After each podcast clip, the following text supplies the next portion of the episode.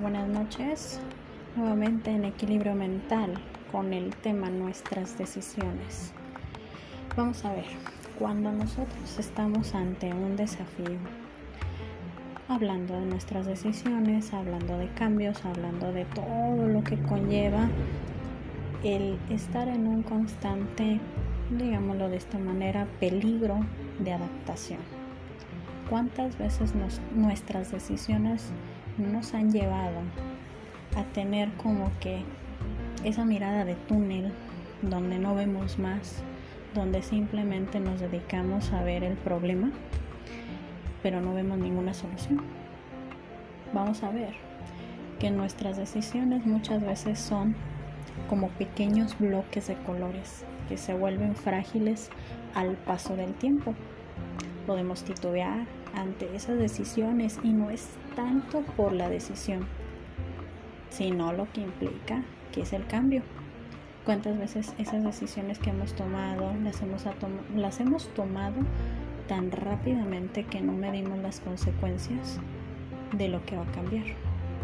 De lo que conlleva toda la adaptación que vamos a tener que hacer, reformular toda la parte de nuestra dinámica familiar, de convivencia, con nuestra relación de pareja, en nuestro trabajo, en todos estos aspectos, a veces esas decisiones que tomamos tan de repente nos pueden traer consigo situaciones de estrés, situaciones de pánico inclusive, donde volvemos a ese tema de la enfermedad de la mente, donde nos hace sentir que físicamente algo no está bien, pensamos que es un malestar físico, pensamos que necesitamos ir al doctor y claro, también tenemos que consultarlo, pero resulta ser que es nuestra resistencia a ese cambio, nuestra resistencia a ver que las cosas inevitablemente tienen que cambiar.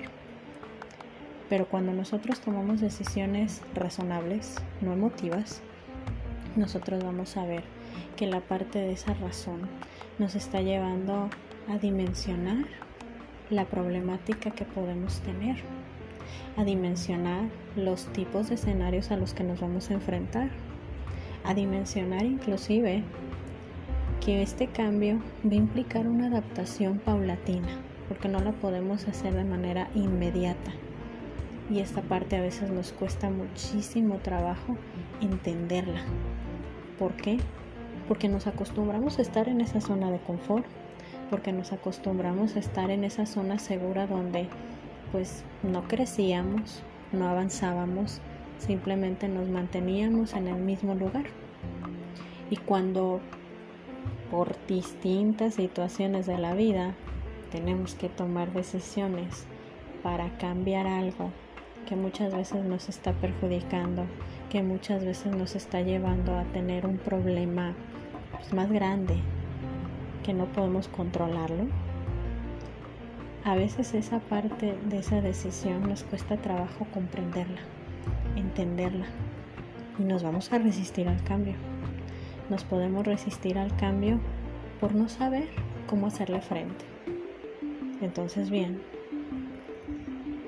el cambio de nuestro ritmo de vida, de los desvaríos que podemos tener a lo largo de este pesado tránsito de decisiones, las complejas etapas a las que puedan estar sujetos cada una de esas decisiones, porque obviamente a lo largo de toda nuestra vida nos vamos a encontrar con distintas decisiones de acuerdo a la etapa de desarrollo en la que estemos, de acuerdo a lo que vamos viviendo.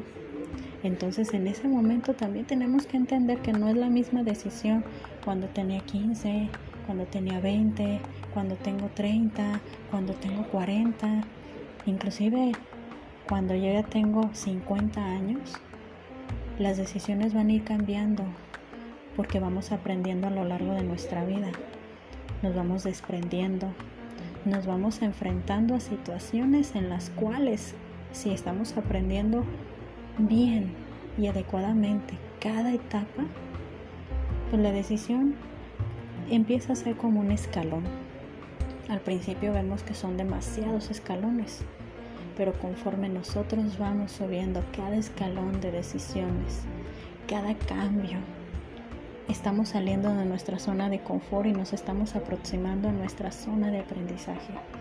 Es ahí donde nosotros tenemos que ir entendiendo que voltear para atrás ya no es una opción, sino que tenemos que ir avanzando, tenemos que crecer, tenemos que madurar, tenemos que avanzar con nuestras decisiones de la mejor manera para podernos liberar de todo. Y para esto me quedo con esta frase, un cambio trae consigo más cambios aún.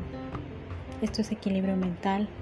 Yo soy Evangelina y estoy con ustedes en este punto. Hasta luego.